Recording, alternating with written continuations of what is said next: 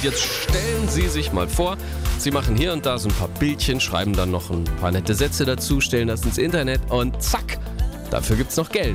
Gibt's nicht? Doch, das gibt's. Nennt sich Influencer. Die machen nämlich genau das. Marie aus Jena zum Beispiel ist so eine Influencerin, wie es heißt. Als Marie Nova ist sie nämlich auf der Fotoplattform Instagram unterwegs, zeigt uns da Pflanztipps und äh, sagt eben auch, wie ihre Pflanzen wachsen und gedeihen. Das ist ein Vollzeitjob für sie. Fast fünf bis sieben Stunden täglich ist sie damit beschäftigt. Kriegt am Ende aber auch Geld dafür.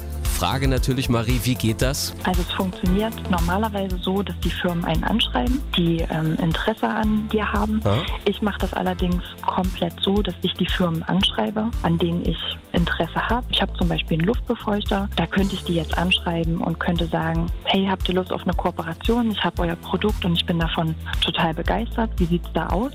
Äh, dann kann man eine Kooperation mit denen eingehen und ähm, würde dann pro Bild, was man hochlädt, dafür entlohnt werden. Also man muss aber dazu sagen, Marie ist im Hauptberuf Lehrerin, nimmt sich aber dafür dann trotzdem eben nach der Arbeit noch die Zeit, um das zu machen. Hat jetzt schon 34.000 Fans. Und was können die sehen, Marie? Bei uns findet man Anleitungen und schöne Wohnideen. Also man kann sich inspirieren lassen. Ich vermittel halt auch ganz viel Wissen. Ich denke mal, das kommt durch meinen Beruf.